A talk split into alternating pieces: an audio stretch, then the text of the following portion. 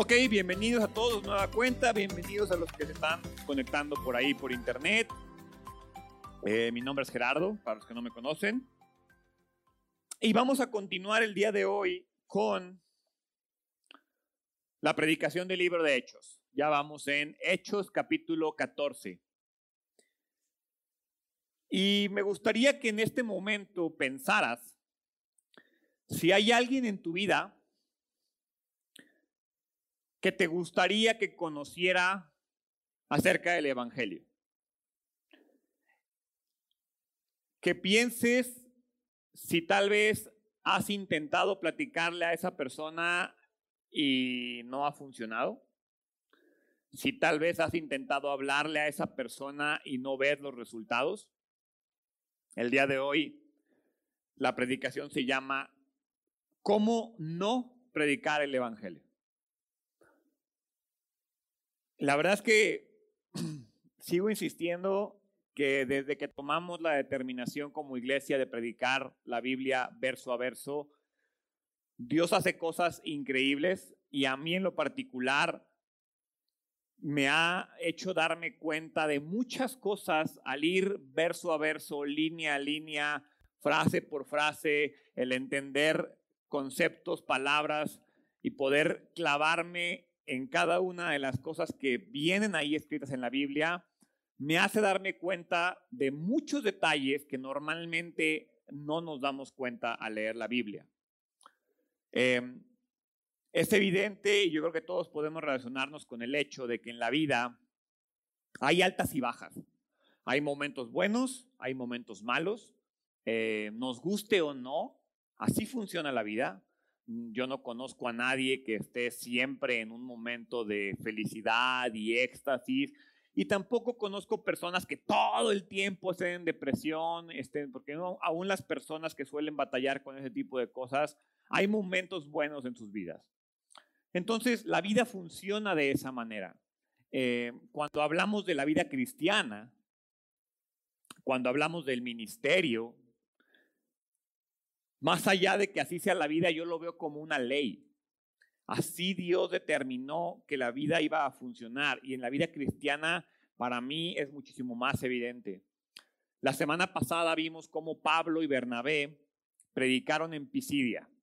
Predicaron en Pisidia, llegaron un día de descanso, llegaron a la sinagoga, el mensaje funcionó de forma increíble, la gente quería más, acabaron de predicar, lo siguieron, dijeron, predícanos más, predícanos más, por favor. Pablo Bernabé, lo que nos estás diciendo es increíble. Y el sábado siguiente lo sacan a patadas de la ciudad. Entonces, a pesar de que muchos creyeron, los corrieron de la ciudad. A pesar de que estaban haciendo la voluntad de Dios. Los corrieron de la ciudad. A pesar de que estaban sirviendo al Señor y haciendo que el Evangelio llegara a los gentiles y al mundo como Dios los ordenó, los corrieron de la ciudad. ¿Te ha pasado que sientes que haces todo bien en tu vida y no funcionan las cosas? ¿Te ha pasado que sientes que por fin estás llegando a un punto de estabilidad en tu hogar? Se descompone el carro, comienza un nuevo ciclo escolar, te tienes que volver a endeudar, tienes que volver a batallar, cometes un error con tu pareja y parece que eso que habías avanzado no avanza, cometes un error con tus hijos y entonces ya cuando veías que la etapa de los berrinches estaban terminando, llega la preadolescencia y comienza otra crisis familiar. ¿Te ha pasado? Así funciona la vida. Y así lo vemos en Pedro, eh, lo vimos en Pedro, lo vemos en Pablo, lo vamos a ver en Bernabé y muy importante lo vemos en nosotros. A veces estamos muy, muy bien y de un momento a otro todo cambia. Las cosas se derrumban. O quizás todo parece funcionar y sin que hagas nada extraordinario, parece que nada funciona en tu vida y sin que hagas nada, ¡pum!, de repente estás bien otra vez. No, sin entender muchas veces el por qué pasan las cosas. En el pasaje del día de hoy vamos a ver a Pablo y a Bernabé cómo llegaron a una ciudad que se llama Iconio. Y en este lugar muchos creyeron Pero al final, en este lugar, también los iban a apedrear. Y más adelante llegarán a, un lugar que se llama Listra. Y en ese lugar su obra alcanzará niveles de éxito tan grandes que terminarán en una gran caída. Lo interesante es que además de las altas y bajas que vemos en nuestra vida, que resultan en éxito, que resultan en fracaso, que resultan en estabilidad, que resultan en desestabilidad, debemos enfrentar las frustraciones que llega cuando cometemos errores. Porque una cosa es lo que la vida nos arroja. O sea, yo no tengo ningún tipo de poder en la crisis financiera y económica que hay en día en el mundo. ¿O sí? Pues no. Yo no tengo ningún tipo de poder en lo que está pasando en Rusia y Ucrania. Yo no tengo ningún tipo de poder en la corrupción que hay en el gobierno. Pero sufro las consecuencias. Sin embargo, una cosa son las pruebas que la vida tiene para mí, las altas y bajas generadas porque vivo en un mundo echado a perder, porque vivo en un mundo dominado por el pecado, porque vivo en un mundo que dice la Biblia que el Señor de este mundo es el diablo. Entonces, ¿cómo puedo esperar que el mundo funcione perfecto si Dios mismo en su palabra nos dice que este mundo está gobernado por el diablo? Entonces, una cosa es eso y otra cosa son las broncas en las que yo me meto. Entonces le metes todavía más bronca a ese ciclo de altas y bajas que tiene la vida. Están las bajas que tú solito te provocas. Las consecuencias, los problemas que en los cuales tú y yo nos metemos porque no pensamos lo que decimos, porque no decimos lo que tenemos que decir, porque no hacemos lo que tenemos que hacer, porque simplemente somos complacientes con nuestra vida. Y lo que vamos a descubrir en el pasaje de hoy es que a pesar de las altas y bajas del mundo, a pesar de mis errores, a pesar de mis frustraciones, a pesar de todo lo que yo hago, Dios es fiel. Y Dios va a cumplir su voluntad. Y Dios va a cumplir su plan, el plan que tiene para el mundo, para nosotros y para todo lo que nos rodea. Entonces, Dios va a cumplir con sus promesas sin importar lo que pase. Y con eso en la mente quiero que comencemos ahí en Hechos capítulo 14, versículo 1. Hechos 14, versículo 1, vamos a leer hasta el 4. Lo mismo sucedió en Iconio. Pablo y Bernabé fueron a la sinagoga judía y predicaron con tanto poder que un gran número de judíos y griegos se hicieron creyentes. Sin embargo, ya pones un sin embargo, ahí viene una baja. Sin embargo, algunos judíos rechazaron el mensaje de Dios y envenenaron la mente de los gentiles en contra de Pablo y Bernabé. Pero los apóstoles se quedaron allí por mucho tiempo predicando con valentía acerca de la gracia del Señor. Y el Señor demostraba que el mensaje era verdadero al darles poder para hacer señales milagrosas y maravillas. Pero la gente de la ciudad estaba dividida en cuanto a su opinión sobre ellos.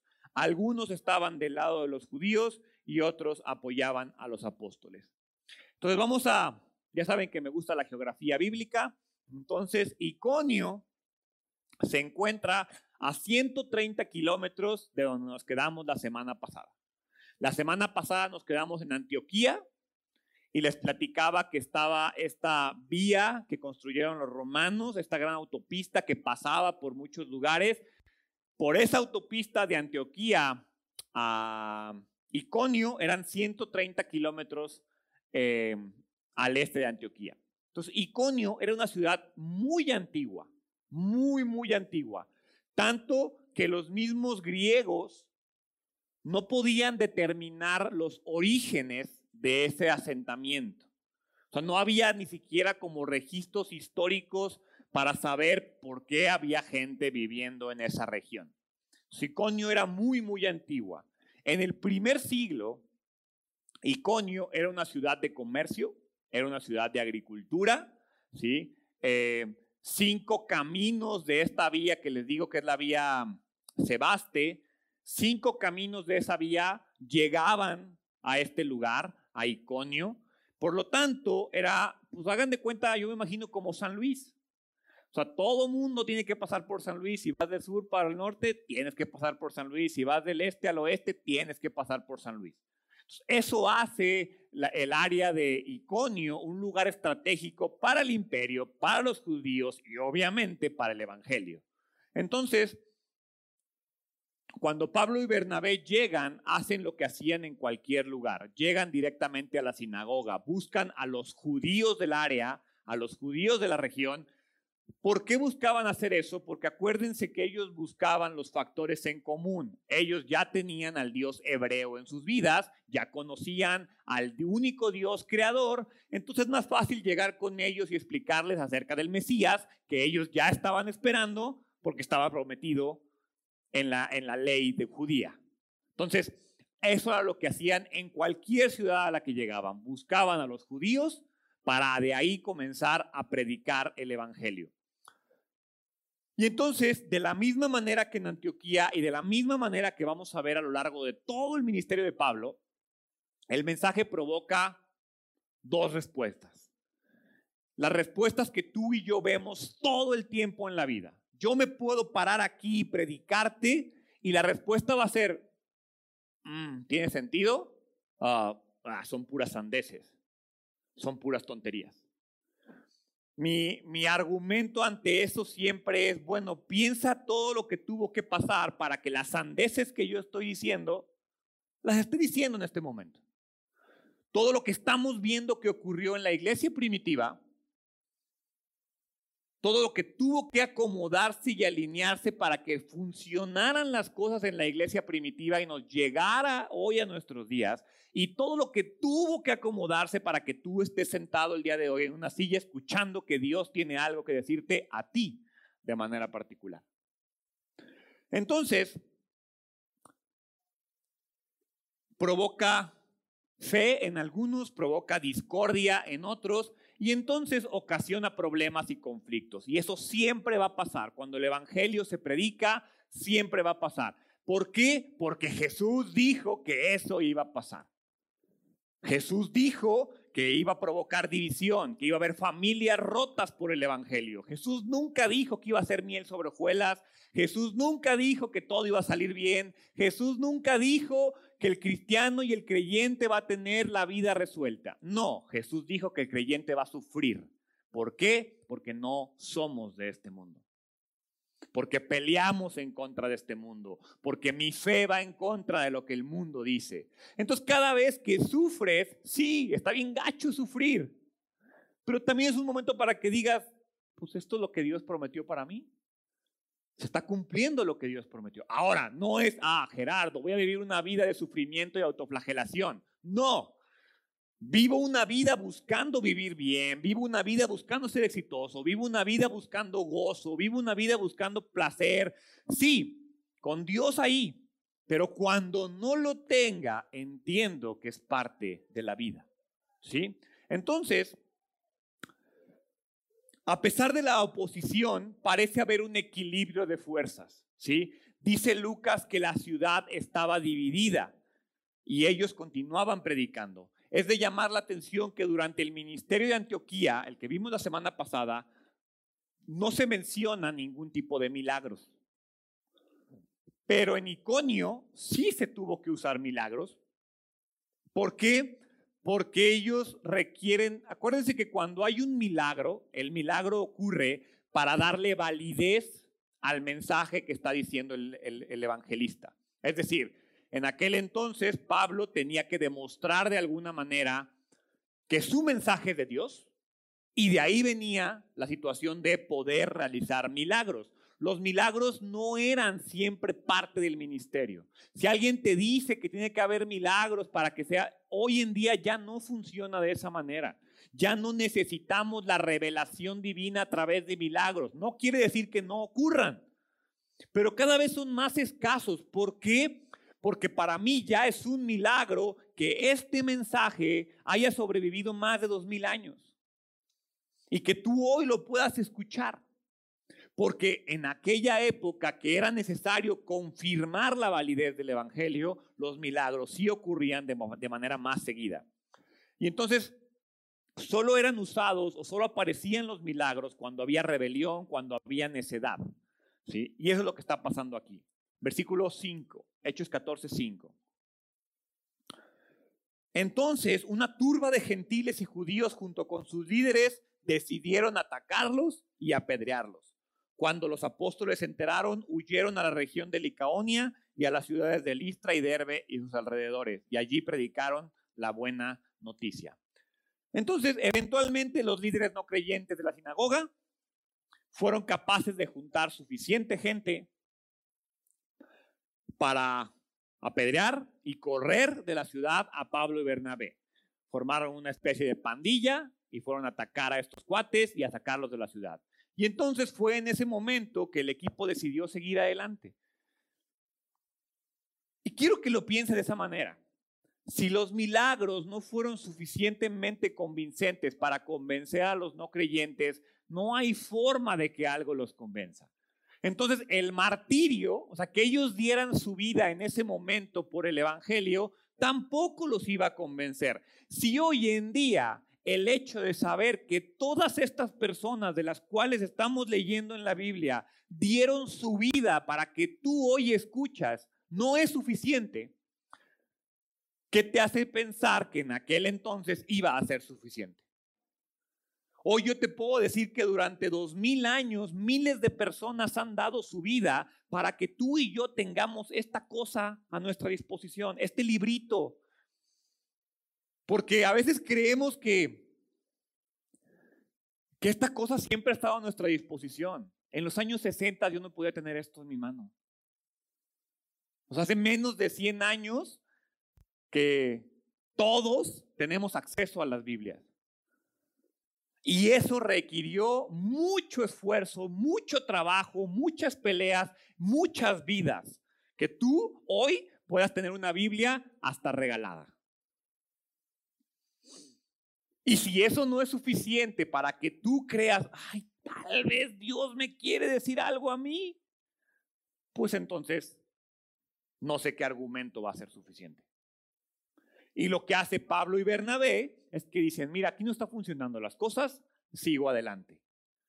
Y tú y yo tenemos que tener esa determinación también con las personas a nuestro alrededor. Si tú le estás predicando a alguien ese alguien te apedrea, te saca de su vida, está harto, deja de intentarlo porque no es tu labor convencerlo. No es nuestra labor hacer que las personas crean. La Biblia lo dice, que es Jesús el originador y el perfeccionador de la fe. Jesús es el que hace la labor. Mi labor es presentar a Jesús.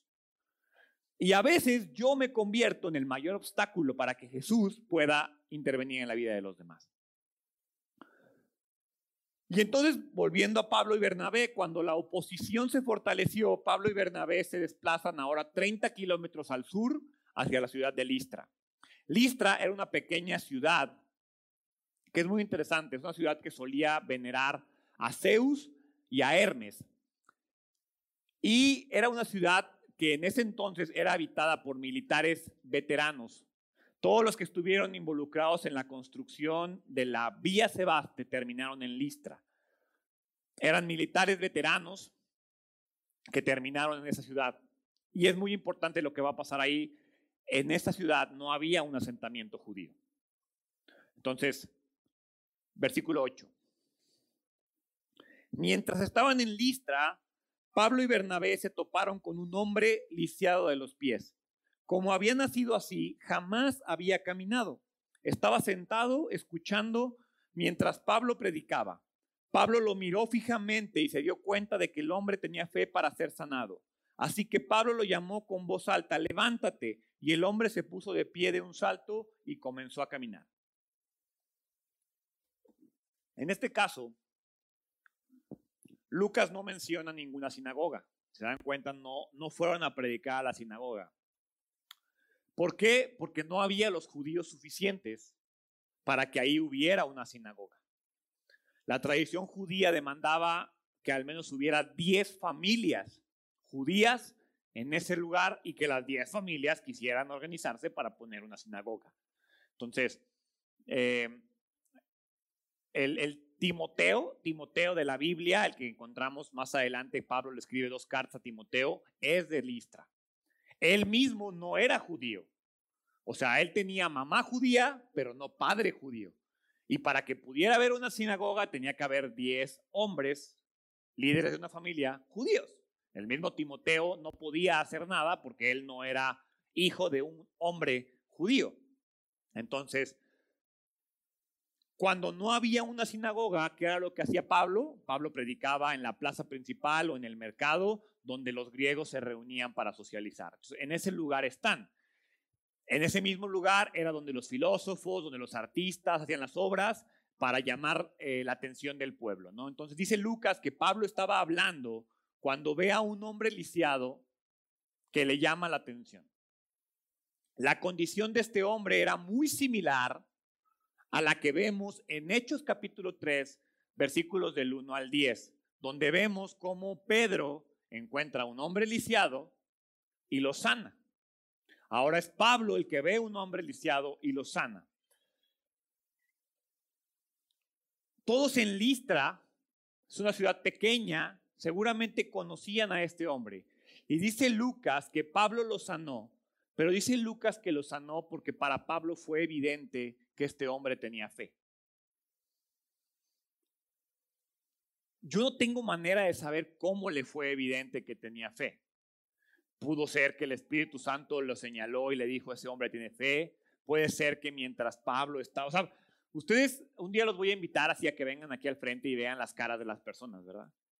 Y ustedes se van a dar cuenta quién me está poniendo atención, quién está pensando dónde va a ir a comer, quién no durmió bien anoche, este, o sea, es evidente lo que las personas están pensando. hay veces que a mí me es evidente cuando estoy predicándoles que hay gente que me está poniendo atención y que tal vez está recibiendo lo que estoy diciendo de alguna manera. Entonces puede ser que Pablo estuviera ahí y una de dos, o el Espíritu Santo le dijo, ese cuate tiene fe, o vio en él que estaba poniendo atención, que estaba generando un impacto las palabras que él estaba diciendo. El punto es que Lucas narra la situación de una situación muy, de una manera muy similar a la forma en la que narra la sanación que hizo Pedro. Definitivamente lo que Lucas busca es hacer una conexión entre estos dos eventos, porque por acá el hecho de que Pedro sanara a un lisiado fue como el primer gran milagro que todo mundo presenció y que le dio validez al ministerio de Pedro. Y ahora Pablo está en esa misma situación. ¿Por qué? Porque el ministerio de Pablo de igual manera requiere validez. Entonces Lucas está haciendo eh, esa conexión al narrarnos esos dos eventos. Lo interesante aquí, y la verdad es que me, me llama la atención, porque si yo les digo, los que conocen de Pablo, poco o mucho que conozcan de Pablo, Pablo fue el gran predicador el gran evangelista, el gran líder de ministerios, establecedor de iglesias, el que iba por todo el mundo predicando la palabra de Dios y creemos que Pablo era un ser increíblemente perfecto. Y te damos y, a lo largo del estudio de estos primeros 14 libros de Hechos nos hemos dado cuenta cómo Dios ha ido trabajando en Pablo de muchas formas. Y en este momento Pablo cometió un error.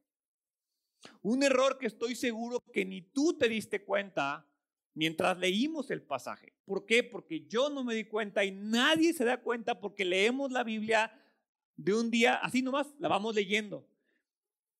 Quiero que vayamos a Hechos capítulo 3.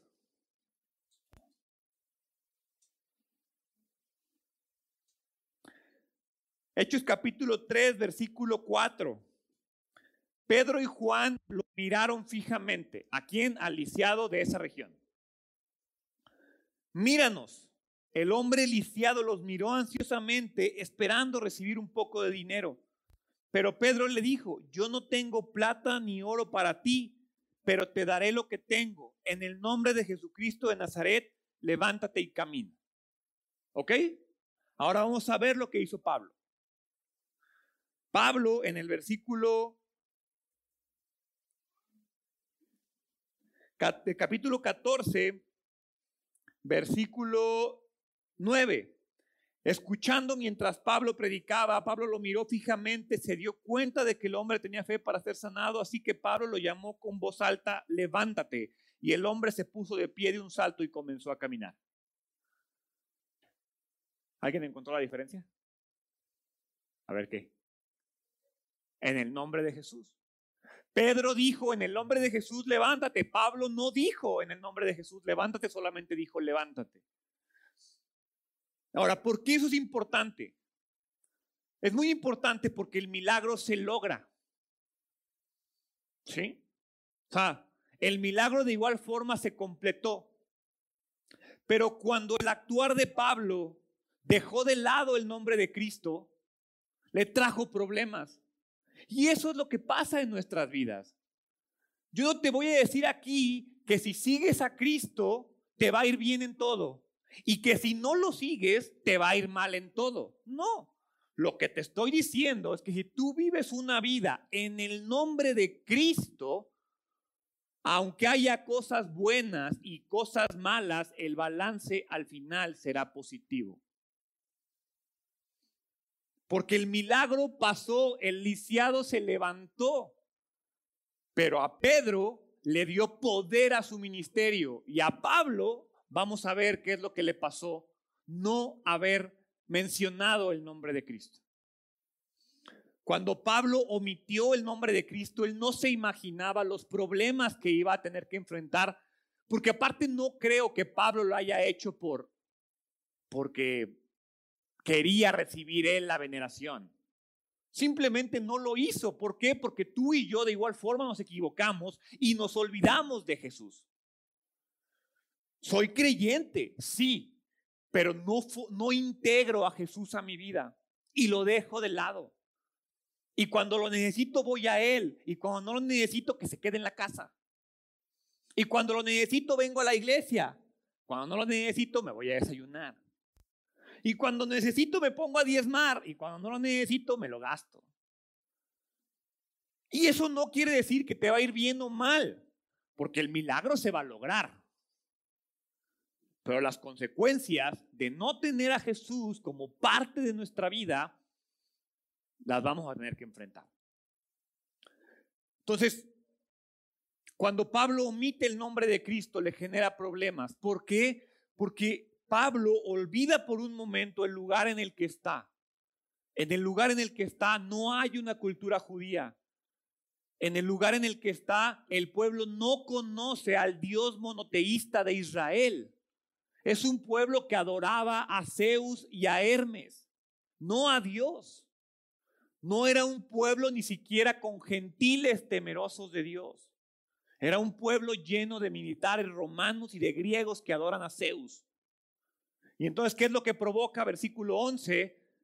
Cuando la multitud vio lo que Pablo había hecho, gritó en su dialecto local, estos hombres son dioses en forma humana decidieron que Bernabé era el dios griego Zeus y que Pablo era Hermes por ser el orador principal. El templo de Zeus estaba situado justo fuera de la ciudad, así que el sacerdote del templo y la multitud llegaron, llevaron toros y coronas de flores a las puertas de la ciudad y se prepararon para ofrecerle sacrificios a los apóstoles.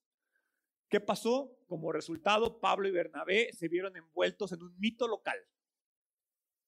Porque aparte, Pablo y Bernabé no entendían lo que estaban diciendo, solo veían que provocaron un milagro y ellos esperaban fe y recibieron otra cosa.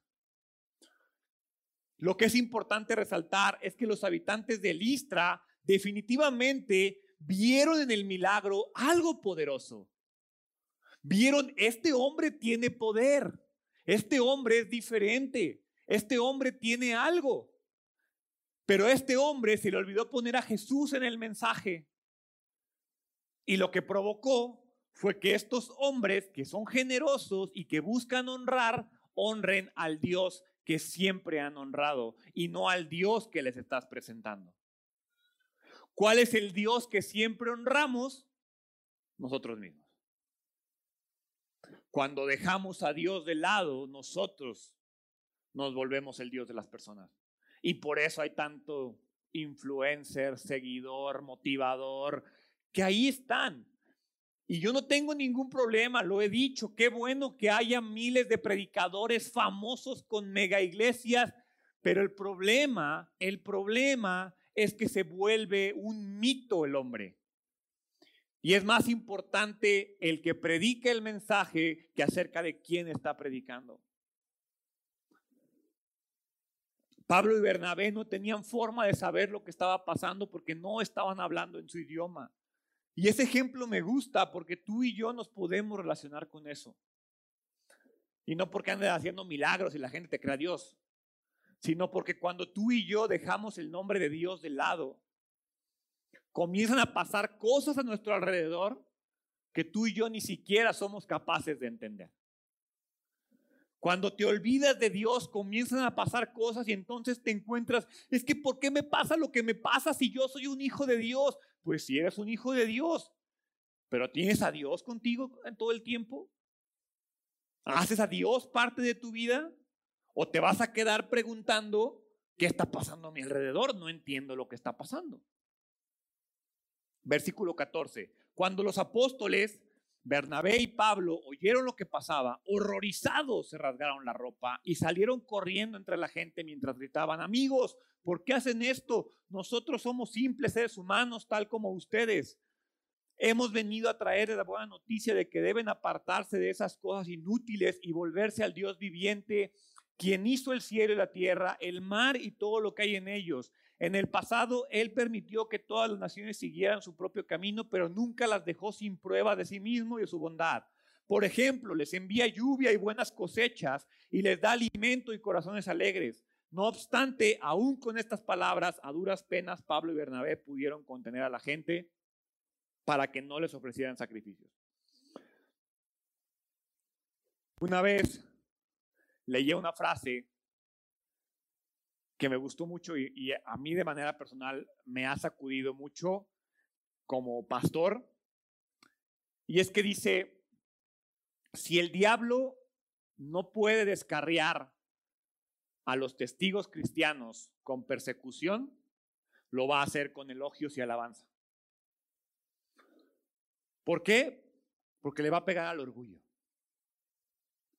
Y entonces si Dios ataca tu fe y tu fe no sucumbe ante el ataque del diablo, lo siguiente que va a hacer es que te va a alabar a ti. Y entonces vas a cometer ese error que muchos cometen de sentirse superiores porque somos creyentes. De sentirte superior porque eres el pastor. De sentirte superior porque sirves en la iglesia. ¿Y por qué hace eso el diablo? Porque es exactamente lo contrario que Jesús dijo. Jesús dijo, sirve a los demás. Tú eres el segundo, tú eres el último. El último será el más importante. Y el diablo te dice, no, no, no, ¿por qué? Tú sé el más importante. Y entonces en este momento el diablo se da cuenta que Pablo no se va a detener. Entonces el diablo dice, vamos a hacerlo un Dios. Que la gente crea que es un Dios. Y seguro el ego, la vanidad y el orgullo harán el trabajo por mí. ¿Y sabes por qué cree eso el diablo? Porque eso es lo que hace con nosotros todo el tiempo. Nos hace creer que no lo necesitamos. Nos hace creer que las cosas funcionan sin Él. Nos hace creer que tú eres suficiente y no necesitas otra cosa en tu vida. Me llama la atención, ahora, ahora que estoy muy metido en las redes sociales por, mis temas laborales, ¿Cómo es más fácil creer que yo puedo manifestar cosas en mi vida porque me lo imaginé? Pero me es difícil creer que si el mundo estuviera un milímetro más inclinado, no podríamos estar viviendo hoy aquí. O sea, ¿cómo es posible que yo crea tantas corrientes que un mono piensa pero no puede haber la probabilidad de que todo lo que se tuvo que alinear alrededor solo para que el mundo funcione y yo exista. Y a eso si le sumas todo lo que se tuvo que acomodar para que tú estuvieras sentado hoy aquí escuchando este mensaje, Para mí requiere muchísimo más fe eso que creer que hay una mente creadora atrás de todo esto, que no entiendo, que no comprendo y que no sé cómo le hizo. Pero hoy en día es muchísimo más fácil creer que yo soy suficiente. ¿Por qué? Porque nos encanta sentirnos dioses. Y eso es lo que está pasando aquí. Pablo por un momento dejó a Dios de su lado y en ese momento la tentación de volverse el Dios apareció.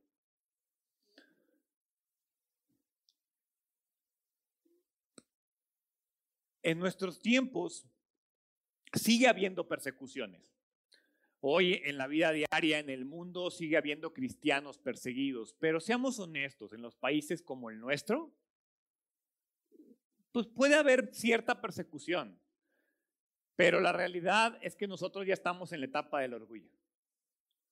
Nuestras iglesias hoy en día son atacadas por el diablo, no por persecución, sino por orgullo por hacernos creer que no lo necesitamos. O por hacernos creer que por estar sentados aquí escuchando, ya estás del otro lado. En nuestra propia vida ocurre la misma, lo mismo. Te empieza a ir bien y lo primero que hacemos es olvidarnos de Dios. Pero cuando nos va mal, ay Dios, por favor, ayúdame, sácame de este problema. Y luego nos preguntamos por qué nos va mal. Pues yo me imagino Dios diciendo, mira, la única manera en la que me hablas es cuando estás en el hoyo, pues te dejo en el hoyo, para que no me olvides. Y el sangrón es Dios. No, el terco es uno. El que no entiende es uno. Porque Dios no disfruta vernos sufrir. Pero Dios entiende, es como el perrito con el collar de castigo. Pues uno que más quisiera quitárselo. Pero se lo quita y se vuelve loco, pues se lo vuelves a poner. Y entonces Dios te quita el sufrimiento, te vuelves loco, pues no es que no te quieres, que te ama tanto, que sabe que la única forma en la que entiendes es cuando te pasan las cosas.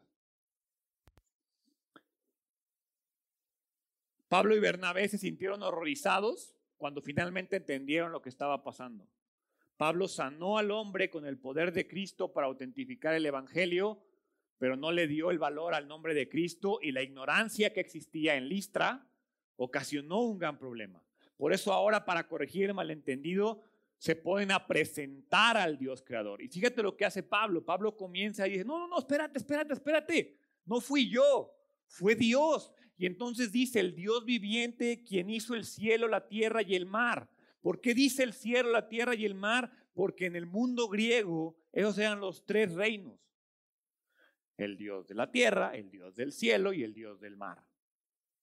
Si alguna vez viste los caballeros del zodiaco, seguramente sabes los nombres. Y después dice, en el pasado permitió que todas las naciones siguieran su propio camino eh, por ejemplo, les envía lluvia, buenas cosechas, les da alimento y corazones alegres. Está apelando a los dioses griegos. Le está diciendo, ese Dios que ustedes conocen como el Dios desconocido, aquí está. Pablo cometió un error. Llegó a predicar el Evangelio como si todo mundo supiera quién era el Mesías, como si todo mundo supiera quién es Jesús y nunca se detuvo a presentarse y preocuparse porque conocieran a Dios. Y por eso les dije al principio que la predicación se llamaba ¿Cómo no predicar el Evangelio? Porque a veces tú llegas a predicar el Evangelio asumiendo y pensando que todos saben lo que tú sabes, que todos conocen lo que tú conoces, y entonces comienzas a hablarles y te van a tirar a loco porque no entienden. Porque nadie les ha presentado al Dios creador que los amó tanto que hoy en día existen gracias a eso. A ese Dios tan perfecto que sabiendo que yo iba a ser un pecador, aún así decidió crearme y llamarme. Porque me gustaría que entendiéramos eso. Dios pudo no habernos creado. O sea, ¿ustedes creen que a Dios se le chispoteó el mundo? Dijo, chin, Adán y Eva pecaron. ¿Y ahora qué hago? No, Dios nos amó tanto que nos creó sabiendo que eso le iba a costar la vida a su hijo. ¿Y por qué? Por la razón tan sencilla que si tú tienes a una pareja, a un hijo, a alguien que te ame, y te pregunto, a ver, ¿qué prefieres? ¿Que te ame por obligación o que te ame por decisión? ¿Qué escogieras? Pues que te ame por decisión. Dios hizo exactamente lo mismo contigo. Dios podría tener un ejército de robots adoradores que se portan bien, que cumplen su palabra y que hacen su voluntad, porque Él pudo haber tronado los dedos y haberlo hecho de esa manera. Pero Dios dijo, no, quiero que ellos decidan amarme. Quiero que mi creación decida amarme y les voy a dar libre albedrío. Y cuando nos dio libre albedrío, sabía que nos íbamos a equivocar, sabía que íbamos a pecar, sabía que íbamos a echar a perder el mundo. Y aún así nos amó de esa manera. Ese es el Dios que hay que presentarle al mundo antes de llegar a decirle que es un pecador, que está haciendo la vida mal y que todo está mal en su vida.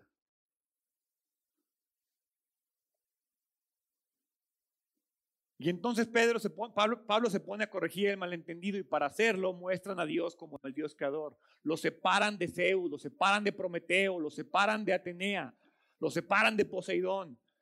Y cuando Pablo revela a Dios como el creador del cielo, lo hace haciendo referencia a lo que los de Listra conocen, no haciendo referencia a lo que Pablo conoce. Cuando tú le quieres predicar a alguien, no llegas a decirle en qué está mal, llegas a decirle en qué está bien y de ahí te agarras. Y de ahí lo buscas y de ahí te acercas. La declaración de Pablo viene desde un contexto hebreo del universo. Pablo cometió el error de llegar y hablar del mundo hebreo cuando tuvo que haberlo hecho hablando del mundo griego. Porque el que se vino a ser hombre fue Dios. Dios mandó a su Hijo a hacerse hombre para identificarse con nosotros. ¿Qué más ejemplo quieres? Y tú esperas que el otro se haga cristiano para que te entienda. No. Si eso fuera lo que Dios quisiera, eso es lo que Dios haría, pero Dios espera y la razón por la cual tú y yo no nos vamos al cielo en el momento en el que entregamos nuestra vida a Cristo es porque necesita que te quedes tú el que conoce al pecador, el que sabe por qué peca, el que sabe por qué hace las cosas y de una manera empática se acerca a esa persona y le dice, yo te entiendo porque yo pasé por eso y el Dios que te quiero presentar me sacó de un lugar muy similar al que tú te encontrabas. Pero no, llegamos a decirles, tú estás mal, estás mal, estás mal, estás mal, estás mal, yo soy mejor, conoce a mi Dios, conoce a mi Cristo, aleluya, amén. No, Así no funcionan las cosas. Ese fue el error que cometió Pablo. ¿Y qué le provocó? Que lo terminaran apedreando y dándolo por muerto en esta ciudad. ¿Te ha pasado? ¿Algún amigo? ¿Algún familiar que ya mejor te corta porque lo tienes harto? Ahí está la respuesta. Versículo 19. Luego unos judíos llegaron de Antioquía e Iconio, de donde los venían correteando, y lograron poner a la multitud de su lado. Apedrearon a Pablo y lo arrastraron fuera de la ciudad pensando que estaba muerto, pero los creyentes lo rodearon, él se levantó y regresó a la ciudad. Al día siguiente salió junto con Bernabé hacia Derbe. De pronto los líderes, los líderes de las sinagogas de Antioquía e Iconio encuentran a Pablo, a Bernabé, hacen un complot de nueva cuenta, y terminan apedreando a Pablo. Fíjate cómo no menciona a Bernabé. Vete a saber si Bernabé estaba escondido. Al que terminan apedreando solamente es a Pablo. Y en este versículo hay un milagro, que de igual forma muchas veces lo vemos o lo leemos, pero no lo entendemos. Imagínate qué tan lastimado estaba Pablo para que lo dieran por muerto. O sea, dice ahí que lo apedrearon y pensando que estaba muerto lo dejaron fuera de la ciudad. Imagínate las condiciones de Pablo.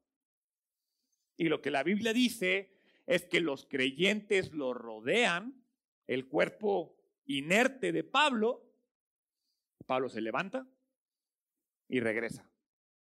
Al día siguiente se va de ahí. Los nuevos creyentes rodean a Pablo, la Biblia dice que se levanta. Y más adelante vamos a ver cómo Pablo va a volver a Listra. Va a volver en tres ocasiones distintas, va a volver a esta ciudad porque la labor no la terminó, porque cometió un error. Tuvo que irse y regresar otra vez. Ahora, en este pasaje,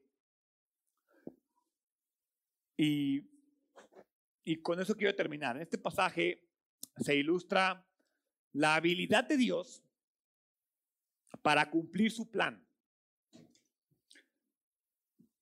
a pesar de mis errores. Efectivamente, Dios no tiene control sobre mi vida, a menos que yo se lo dé. Dios no hace su voluntad en la tierra. Lo explicaba la semana pasada. ¿Cómo Gerardo? Toda mi vida me han dicho que Dios sí. Dios es soberano. Pero no quiere decir que su voluntad se cumple en la tierra. ¿Cómo lo sé? Lee el Padre Nuestro. Y cuando dice ahí que se establezca el reino de Dios en la tierra como en el cielo, te hace entender que el reino de Dios no existe en la tierra no está establecido y por lo tanto su voluntad no se cumple aquí.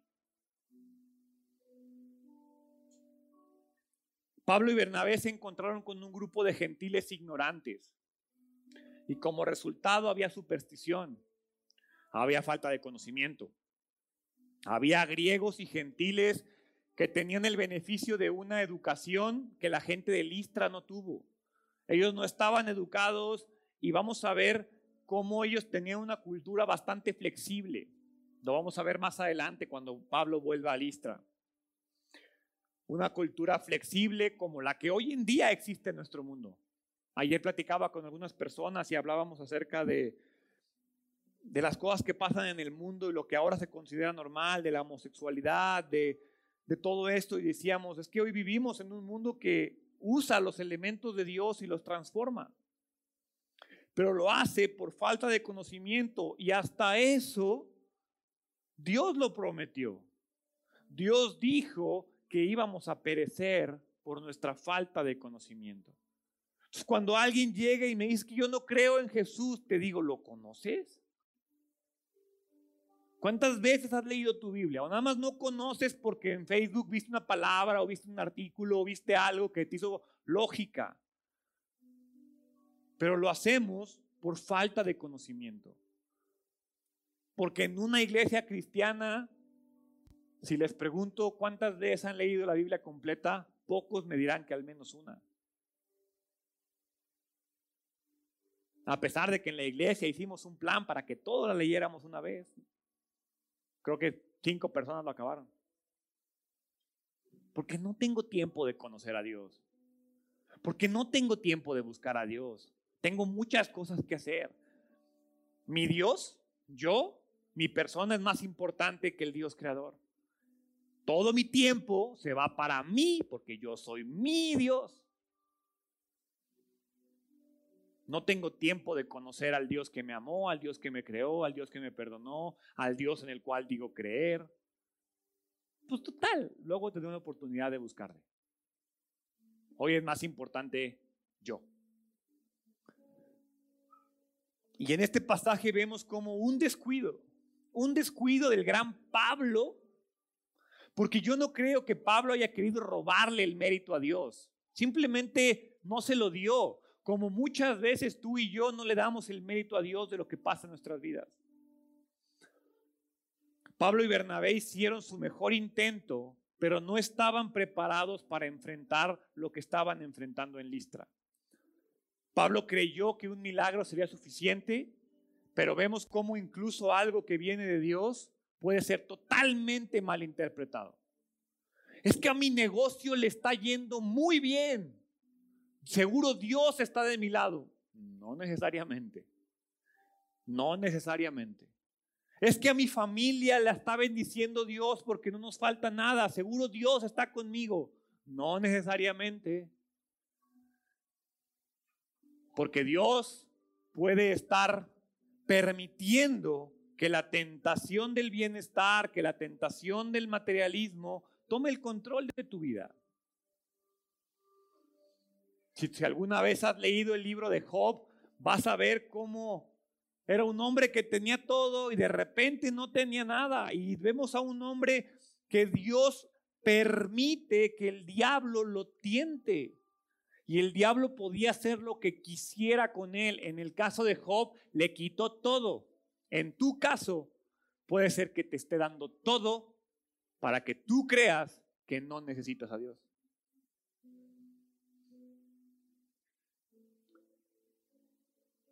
Pablo desestimó el poder de la ignorancia y al hacerlo aprendió una lección. Una lección que no va a volver a cometer.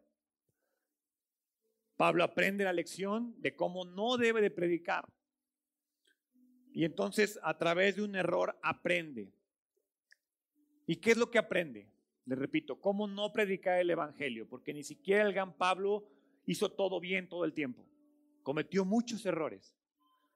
¿Qué es lo que no debemos de hacer cuando le enseñamos el Evangelio a alguien? Número uno, no asumas que los demás conocen al Dios que tú conoces. Preséntales a Dios. Preséntales a Dios que los ama. Preséntales a Jesús. No asumas que conocen y saben todo lo que tú sabes. ¿Cómo lo vas a investigar? Pregunta, infórmate, cuestiónales. Y conforme vas llegando a puntos que necesitan ser corregidos, corrígelos.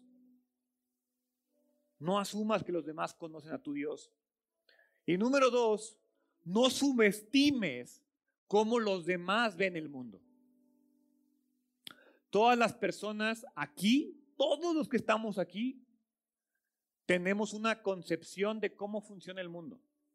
Y te garantizo que si les pidiera que escribieran en una hoja de papel, todas serían diferentes. cómo fue creado el mundo, cómo opera el mundo, cuál es el propósito del mundo.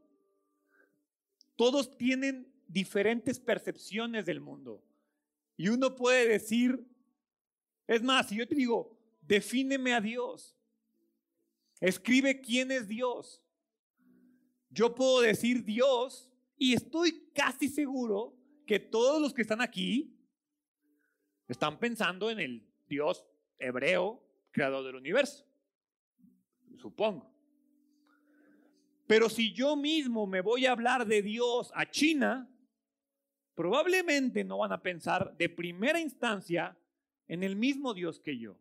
Entonces, hasta ahí tengo que ser específico cuando presento a Dios.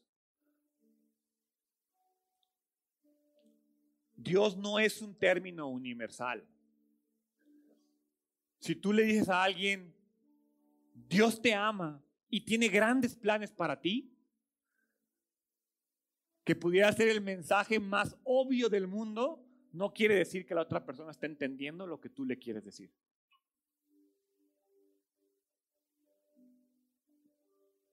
Muchos creen que en este episodio fue cuando Timoteo decidió seguir a Pablo.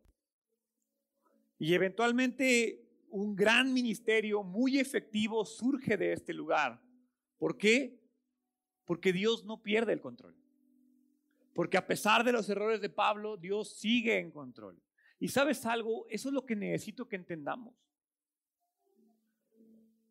Dios va a hacer funcionar el mundo con o sin ti. Dios va a hacer funcionar el mundo a pesar de ti.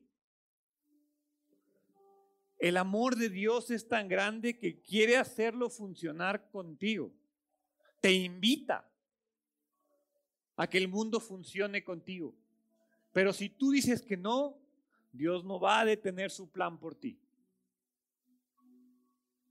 A pesar de todo lo que pasó en Listra, un gran ministerio surge de ahí. ¿Por qué? Porque Dios no pierde el control, jamás. Y Dios usará nuestra ineptitud para cumplir sus planes. Yo no soy por nada el mejor pastor, yo no soy por nada el más capacitado, y a mí me queda claro que Dios usa toda mi ineptitud para que su mensaje llegue a ustedes. Si un día les fallo, si un día hago algo que no debo de hacer, mi única petición es que eso no comprometa la imagen que tienen de Dios. Porque yo voy a cometer errores. Yo me voy a equivocar. Yo les voy a fallar y yo los voy a lastimar. ¿Por qué? Porque igual que ustedes, soy un pecador. Porque igual que ustedes, estoy muy lejos de ser perfecto. Porque igual que ustedes, tengo mis demonios. Pero a pesar de mi ineptitud, Dios va a cumplir su plan. A pesar de su ineptitud, Dios va a cumplir su plan. Lo importante es ir y ponernos a disposición del plan de Dios. Y eso es lo que tienes que estar preguntándote. ¿Estoy dispuesto a formar parte del plan de Dios? Que no sé qué sea, ¿eh? Yo no tengo manera de saber cuál es el plan específico para tu vida. ¿Te puedo decir cuál es el plan universal? Sí, te puedo decir que Dios te ama, que Dios te quiere con Él, que Dios quiere que reines con Él, que Dios tiene vida eterna para ti, que Dios espera que te arrepientas de tus pecados, que Dios te quiere amar, perdonar y tener una relación contigo. Eso te lo puedo decir, porque es la voluntad universal de Dios para el mundo. Ya que quiere uno a uno contigo, esa bronca es tuya descubrirla. Y para eso Tienes que postrarte a sus pies y decirle, llégale Dios. Llégale. No sé qué es lo que quieres conmigo, pero dale. ¿Por qué no cierras tus ojos? Dios, gracias. Gracias. Gracias porque me amas. Gracias porque quieres una relación conmigo. Gracias porque a pesar de mi ineptitud, Tú siempre estás trabajando ahí. Ayúdame a enfrentar todo lo que el mundo tiene para mí, pero sobre todo ayúdame a aferrarme a ti. Gracias porque el día de hoy estoy aquí escuchando este mensaje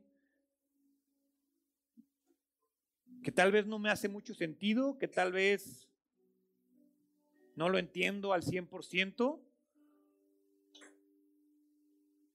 pero que me queda claro que es para mí. Te amo, Padre. Y quiero que cumplas tu voluntad en mi vida. Quiero que tu reino se establezca en mi corazón. Quiero ser un mejor testigo, quiero ser un mejor hijo tuyo, quiero ser un mejor hermano. Te entrego mi vida una vez más. En el nombre de Jesús. Amén.